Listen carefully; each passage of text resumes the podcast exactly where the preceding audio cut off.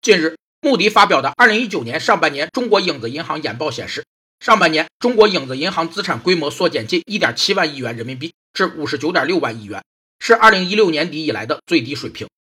影子银行又称影子金融体系，最早由美国太平洋投资管理公司执行董事麦卡利提出，是指银行贷款被加工成有价证券交易到资本市场，传统上由银行系统承担的融资功能逐渐被投资所替代，属于银行的证券化活动。影子银行有三个特点：一是采用批发的交易模式，有别于商业银行的零售模式；二是进行不透明的场外交易，影子银行的产品结构设计复杂，少有可公开和披露的信息。三是杠杆率非常高，由于没有商业银行那样丰厚的资本金，影子银行大量利用财务杠杆举债经营。穆迪董事总经理、亚太区首席信用总监迈克尔·泰勒表示，影子银行资产缩减的主要原因是银行和非银行金融机构的资管业务整体规模在持续减少。